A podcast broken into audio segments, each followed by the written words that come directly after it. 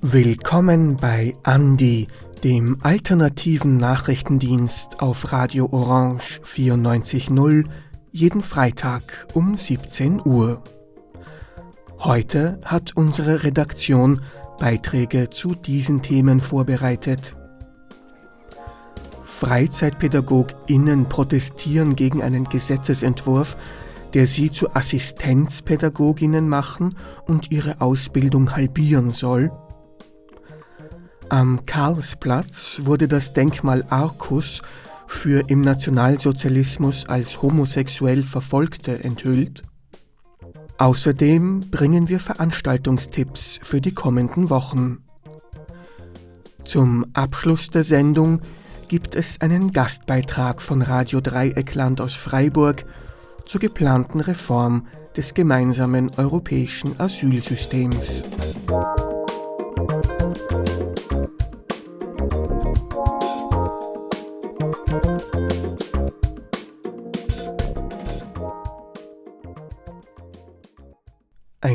Geplante Novelle des Schulgesetzes sorgt für Aufregung.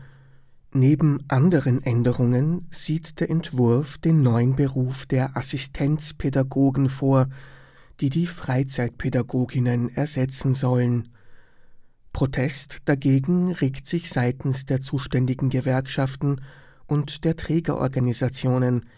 Sie befürchten, dass das neue Modell Nachteile für die Pädagoginnen und die Kinder bringen könnte.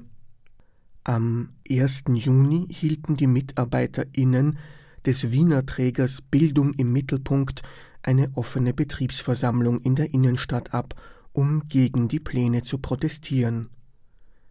Bis zu 2000 Menschen zogen vom Stephansplatz zum Bundeskanzleramt und zum Bildungsministerium am Minoritenplatz.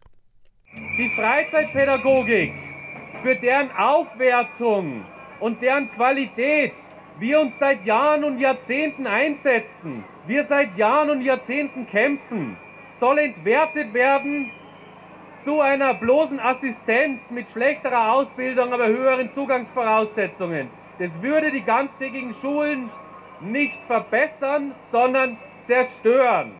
Assistenzpädagogen sollen, anders als jetzt die Freizeitpädagoginnen, weniger für die Gestaltung der Betreuung und mehr für die Durchführung von Ergänzungs- und Förderübungen eingesetzt werden.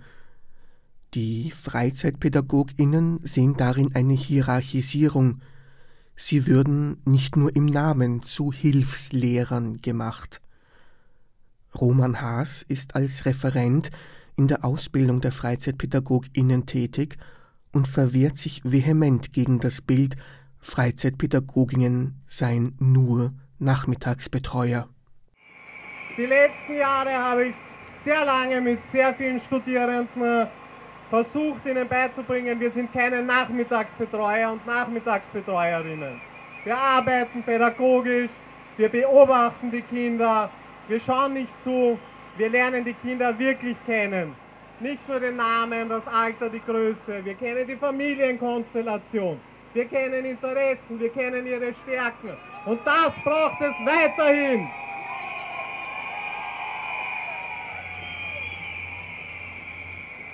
Wir haben keinen Lehrplan. Wir können mit den Kindern arbeiten an ihren Stärken, Interessen, individuell.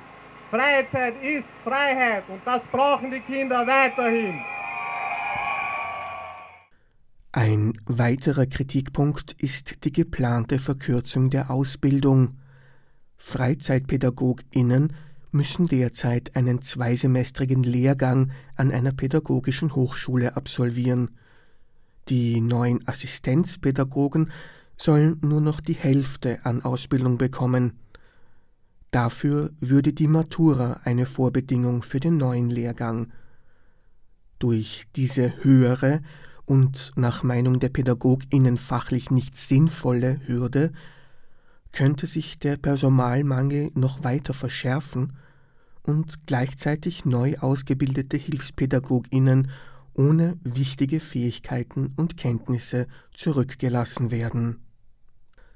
Auch Mario Rieder, der Geschäftsführer von Bildung im Mittelpunkt, dem Wiener Träger der Freizeitpädagoginnen, befürchtet, dass die geplanten Änderungen zu Verschlechterungen führen werden. Weil all das, was wir hier an Qualität haben, weil all das, was ihr an großartiger Arbeit leistet, mit einem Federstrich von irgendwelchen Schreibtischen weg einfach weggewischt werden soll, beendet werden soll, abserviert werden soll. Über unsere Köpfe hinweg, ohne ein Wort mit uns zu reden oder noch besser nicht über unsere Köpfe hinweg, sondern hinter unserem Rücken. Ohne Gespräche, ohne, ohne mit denen zu reden, die tagtäglich die Arbeit in den Schulen machen und die eigentlich wissen, was es braucht. Und ohne sozialpartnerschaftliche Gespräche. Und ich kann euch sagen, heute hat auch die Sozialwirtschaft als Arbeitgeberorganisation eine ganz klare Stellungnahme rausgeschickt und festgestellt, dass diese Vorgangsweise ein Skandal ist. Der Gesetzesentwurf sieht ebenfalls vor, die Assistenzpädagogen und damit auch die derzeitigen Freizeitpädagoginnen in den Dienst des Bundes zu überführen. Das würde laut Betriebsrat der Bildung im Mittelpunkt zu Gehaltseinbußen für die Pädagoginnen führen. Außerdem wären die Trägerverbände und ihre nicht pädagogisch tätigen Mitarbeiterinnen auf einen Schlag überflüssig. Eine bundeseinheitliche Regelung für Freizeitpädagoginnen sei zwar wünschenswert, das geplante Gesetz tauge dazu aber nicht, meint auch GPA-Vorsitzende Barbara Teiber. Was macht diese Bundesregierung? Sie setzt absolut die falschen Prioritäten. Anstatt endlich was äh, gegen die Rekordteuerung zu tun, Mieten zu senken, die Preise auf Lebensmittel, auf Energie, legt sie ein Gesetz vor, das komplett verpfuscht ist, das euren Beruf abwertet. Und das werden wir nicht zulassen, liebe Kolleginnen, liebe Kollegen.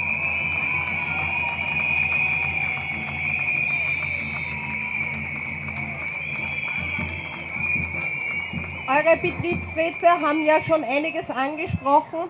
Man fragt sich wirklich, wer diesen Gesetzesentwurf geschrieben hat.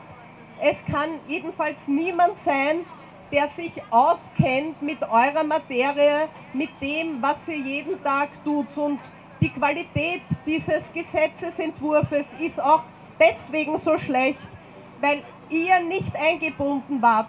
Keine Kollegin, kein Kollege der euch vertritt, war da eingebunden. Das ist ein absolutes No-Go, liebe Kolleginnen und Kollegen. VertreterInnen des Bildungsministeriums und der Regierungsparteien verweisen darauf, dass der Gesetzesentwurf noch nicht einmal zur Begutachtung ausgeschickt wurde. Damit sei noch nichts in Stein gemeißelt, der Entwurf könne noch stark verändert werden. Beruhigt zeigen sich die Freizeitpädagoginnen davon gar nicht. Inzwischen hat ihnen die Gewerkschaft die Streikfreigabe erteilt. Am Aktionstag Bildung am 15. Juni, dem kommenden Donnerstag, soll es zu Warnstreiks kommen. Weil wir wissen, wenn die Regierung an einem Tag nicht arbeiten geht, wem fällt es auf? Aber wenn wir gehen, wenn wir nicht arbeiten, wenn wir streiken, steht diese Stadt still. Steht, steht dieses Land still. Dieser Beitrag wurde gestaltet von Stefan Resch und enthält Tonmaterial von Gerhard Kettler.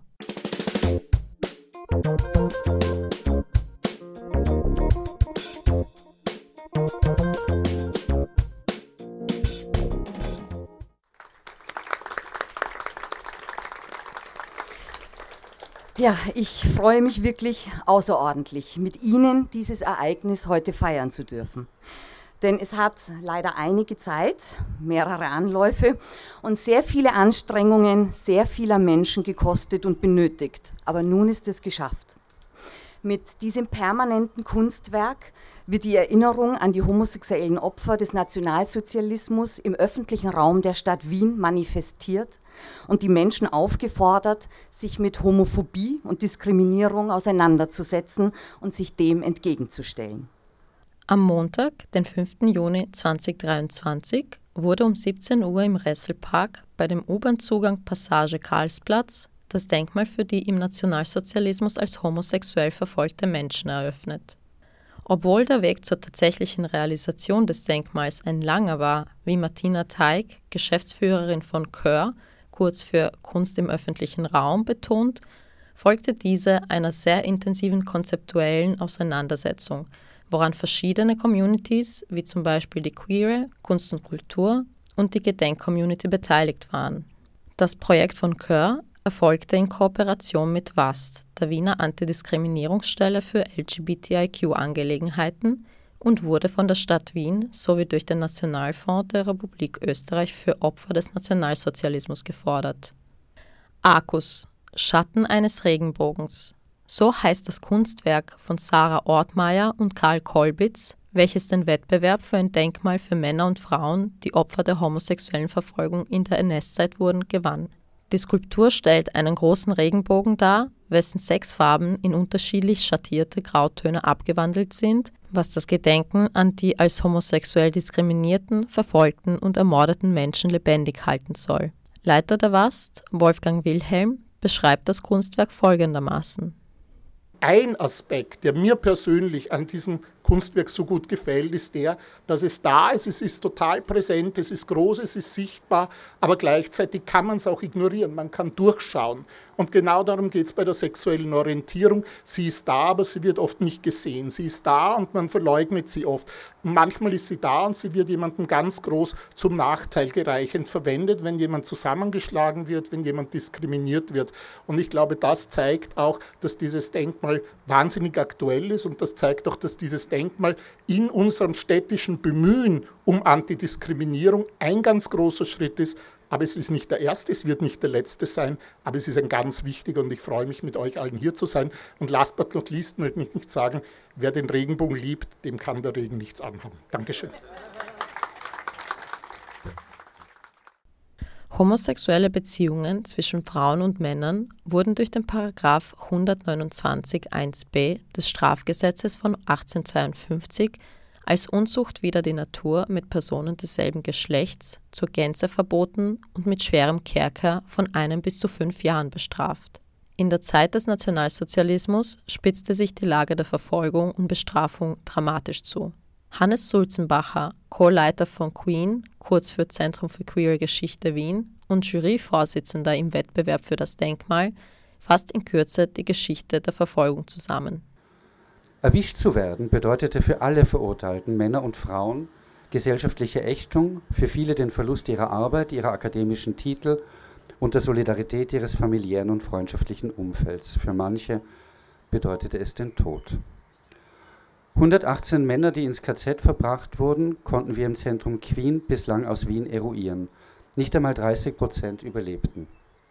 Ja, es ist eine kleine Opfergruppe, derer wir heute gedenken, aber es ist jene, mit der höchsten Todesrate unter den Verfolgten des Nationalsozialismus, abgesehen von den Opfern der sogenannten rassischen Verfolgung, also Jüdinnen und Juden, sowie Sinti und Roma, für die keine Überlebenschance vorgesehen war.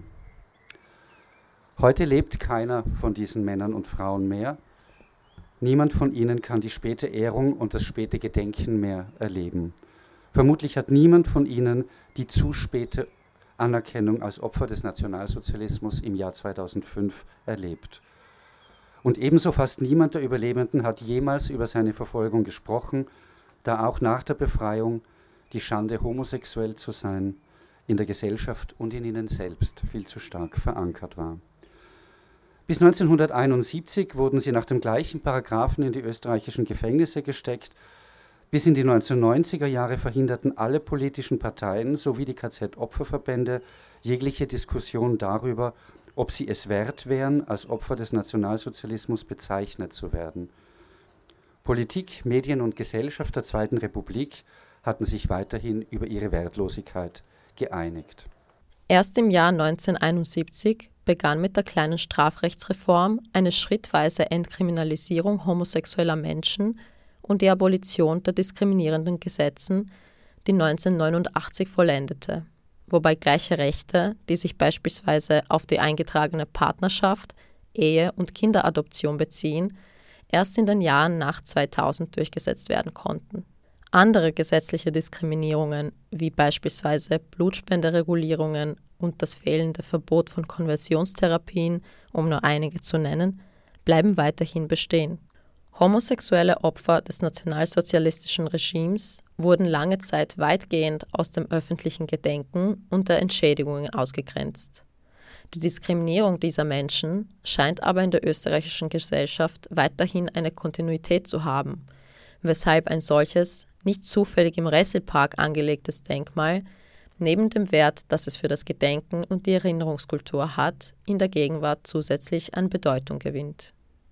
Mit der Errichtung des Denkmals für die im Nationalsozialismus verfolgten Homosexuellen zeigt eine Stadt, dass sich ihr Wertesystem verändert hat dass sie der Stigmatisierung und Ausgrenzung einer Minderheit entgegentritt und dass sie will, dass es so bleibt. Der Resselpark ist einer der vielen Orte in Wien, von dem aus die Verfolgung der Homosexuellen im nationalsozialistischen Wien seinen Ausgang nahm. Immer wieder unternahm die zuständige Abteilung der Kriminalpolizei Streifen, um Homosexuelle hier möglichst in flagranti zu erwischen. Und auch mit dem heutigen Tag wird der Resselpark zu einem Ausgangspunkt einem Ausgangspunkt des Gedenkens an eine, an eine lange verschmähte und verachtete Opfergruppe des Nationalsozialismus und damit auch ein Symbol für gegenseitigen Respekt, ein Zeichen für die willkommene Diversität unserer Gesellschaft, die an vielen Orten der Welt, ja auch wenige Kilometer von hier, noch immer oder schon wieder bedroht ist. Aus dieser Perspektive mag dieses Denkmal ein kleines Zeichen sein, doch Regenbögen haben auch die grandiose Eigenschaft, weithin sichtbar zu sein. Vielen Dank.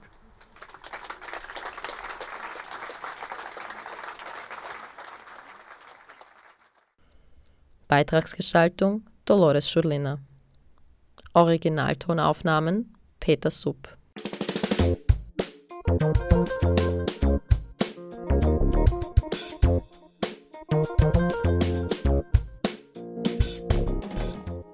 Nun einige Veranstaltungstipps für das Wochenende und die kommende Woche. Bis zum 16. Juni finden täglich Queer City Walks statt, bei denen auf verschiedenen Routen die queere Geschichte Wiens beleuchtet wird. Die Stadtführungen werden organisiert von Queen, dem Zentrum für queere Geschichte, und bieten Einblicke in queere Persönlichkeiten, deren Schicksale und wie diese wegbereitend für die heutige queere Community in Wien waren.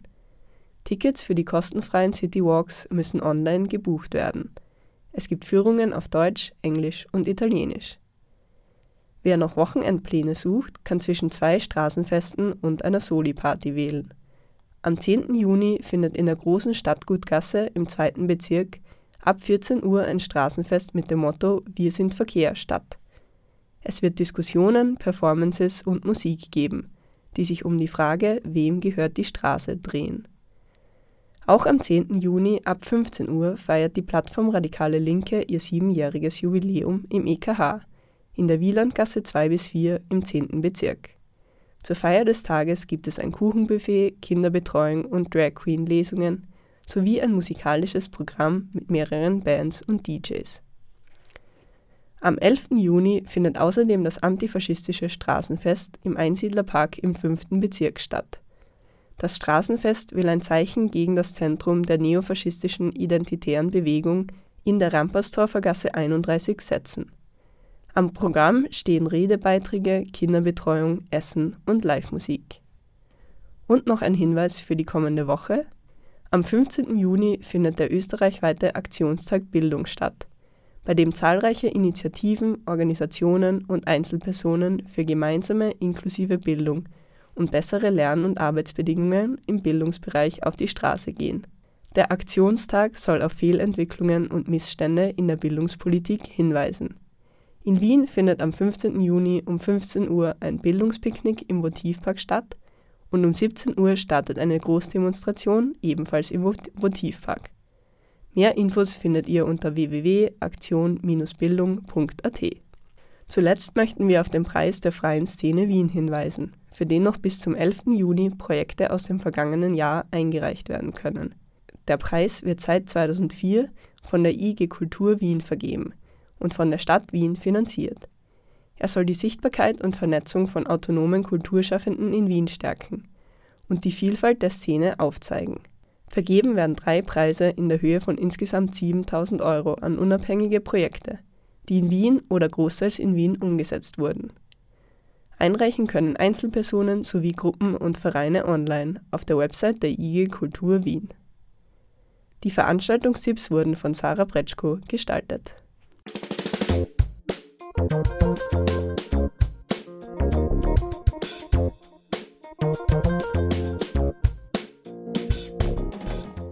8. Juni beschlossen die Innenministerinnen der EU in Luxemburg eine Verschärfung der Asylregeln.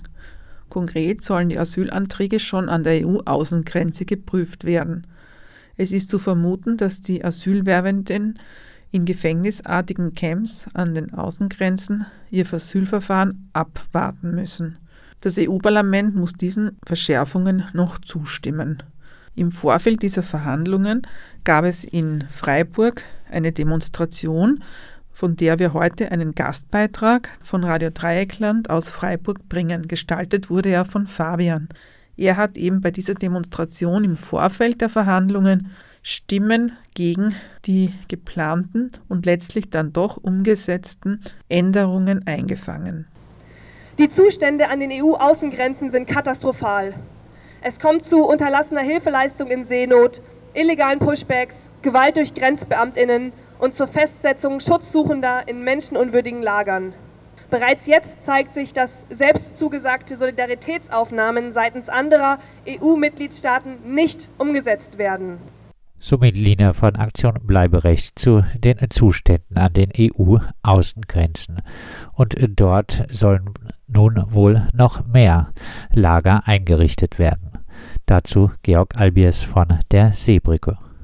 Was wir kritisch sehen und was wir auch ablehnen, das sind die geschlossenen Lager an den Außengrenzen. Diese Lager haben Zäune, und zwar hohe Zäune, die mit Stachel, mit NATO-Draht bewehrt sind. Sie haben Einlasskontrollen.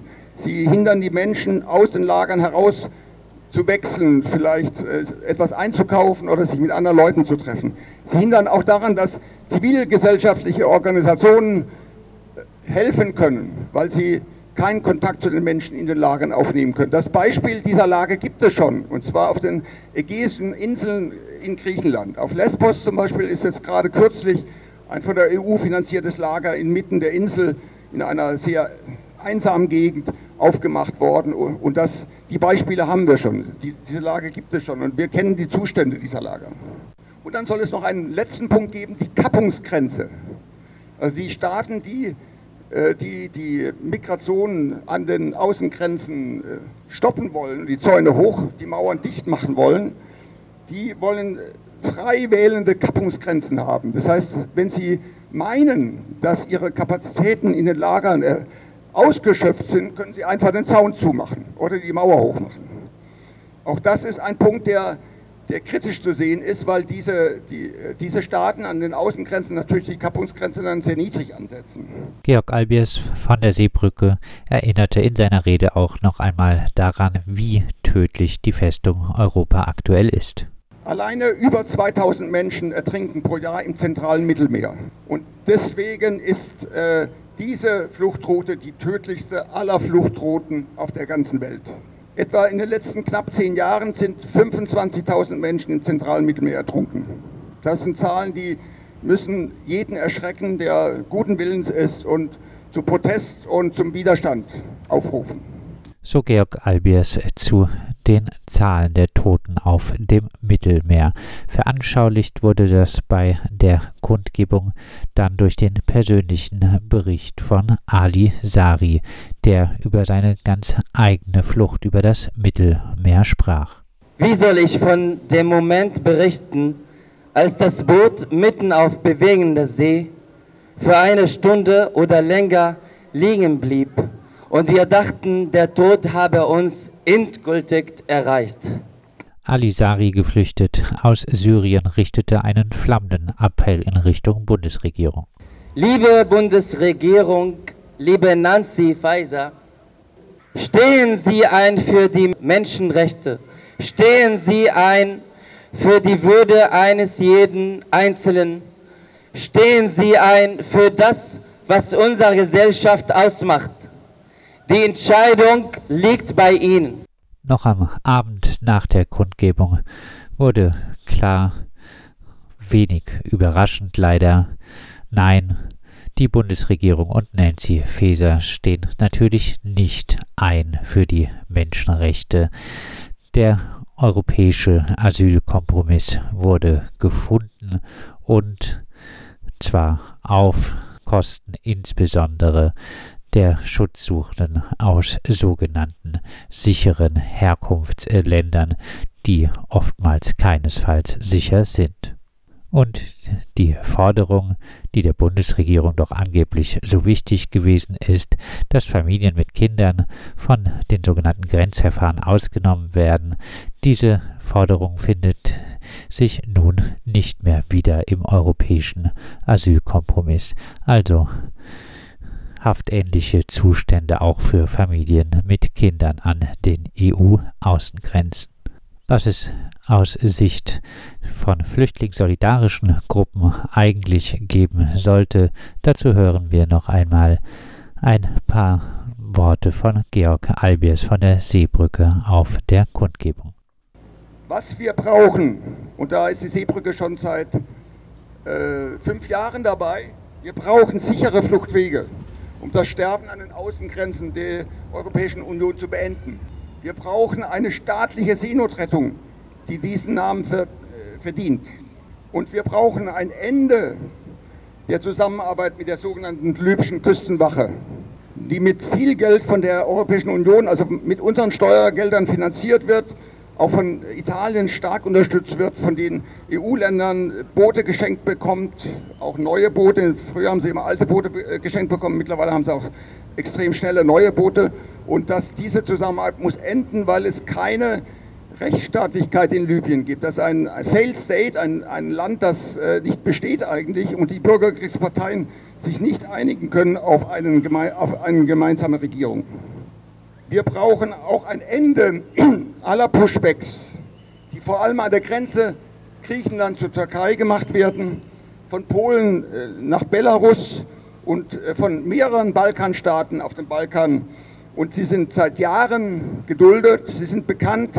Frontex, die Europäische Außengrenzenagentur, nimmt daran teil, macht sich zum Komplizen für illegale Pushbacks und damit ist das ist ein Verbrechen.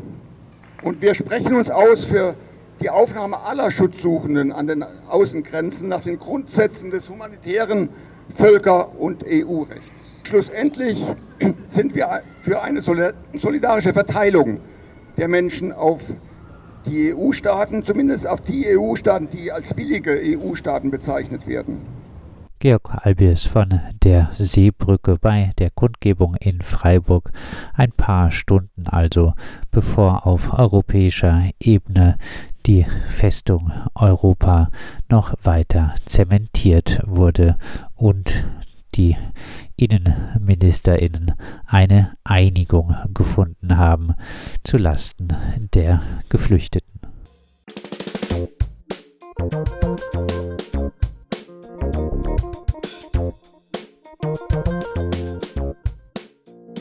Das war Andi, der alternative Nachrichtendienst vom 9. Juni 2023.